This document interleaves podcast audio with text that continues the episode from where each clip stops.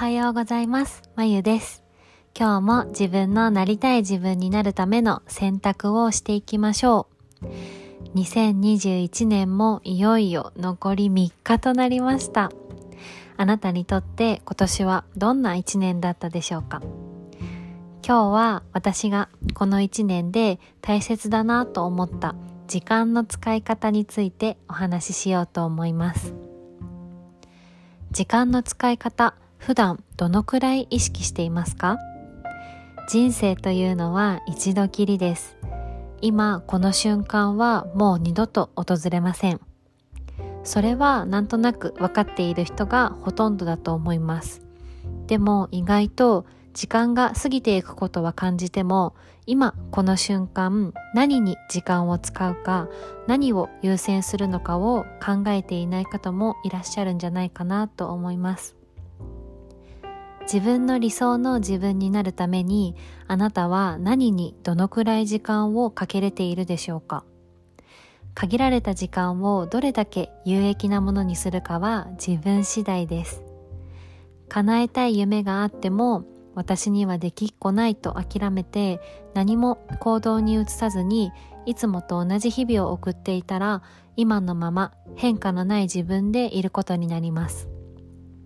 今の自分に満足しているならばもちろん今の時間の使い方を継続するのが一番いいと思います。けれどもし何かやりたいことがあったり叶えたい夢があるのであれば日常の中で優先順位を変えなければいけません。何かしたいけど何をすればいいかわからない人も多いんじゃないかなと思います。でも何をすればいいかわからないから何もしないという選択をしてしまったら何も変わりません。せっかく何かしたいと思ったのであればいつもと違う時間の使い方にしてみましょう。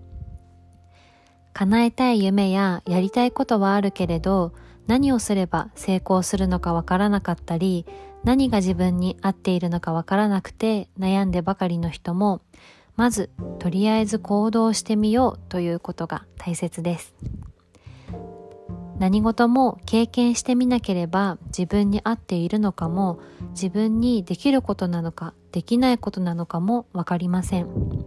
つまり一番もったいないのは立ち止まったまま行動しないということです。ちょっとここで私の話をさせてください。私は2年前に大切な人との別れを経験してもう本当に人生どん底って感じでした。もう誰のことも信じられないし自分のことさえも信じられなくなりました。毎日仕事には頑張っていくけれど帰ってきてからや休日は自分の部屋にこもりっきりでずっと YouTube を見ているだけでした。ご飯もろくに食べていなかったし、運動もしていなかったので、体調もどんどん悪くなっていきました。けれど、やっぱり今のままの自分を好きになれず、私も幸せになりたいと思い、行動し始めました。最初はいつも音楽を聴いていただけの通勤時間に、ポッドキャストを聞くようになりました。自分が少しでも気になったことがあればお金が少しかかってもやりたいという気持ちを優先しました。少しずつですが私は自分の部屋から飛び出していろんなとこへ行ってたくさんの人と出会いました。こんな時代だからこそ直接会えなくてもズームで開催しているセミナーやイベントにもたくさん参加しました。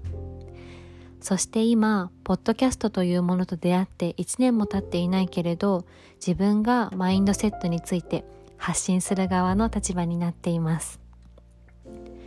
同じように今の自分を変えたいと思っている人のサポートがしたいと思っています。自分を自分で癒してあげる、元気にしてあげる、そんなセルフケアをたくさんの人に知ってもらいたいし、そのお手伝いがしたいと思い、今も勉強中です。私は普段本業もやっているので、一日の中で自由に使える時間は限られています。けれど、その限られた時間の中で優先順位を変えて、毎日インプットとアウトプットを繰り返しています2年前にただ YouTube を見ていただけの私からは想像もできないような自分に今はなっています。自分のなりたい自分になるために何を選択するのか何に時間を使うのかあなたも少し考えてみてください。自分というのは必ず変えられます。今年1年を振り返って来年はどんな自分でありたいか何をしたいかせっかくの自分だけの人生思いっきり楽しみましょう。そしていつも私の音声配信を聞いてくださる皆様貴重なあなたの人生の時間の一部に私の音声を聞いてくださり本当にありがとうございます。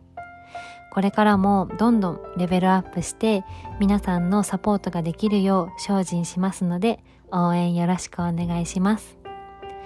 では今日も最後までお聴きくださりありがとうございました。良いお年を。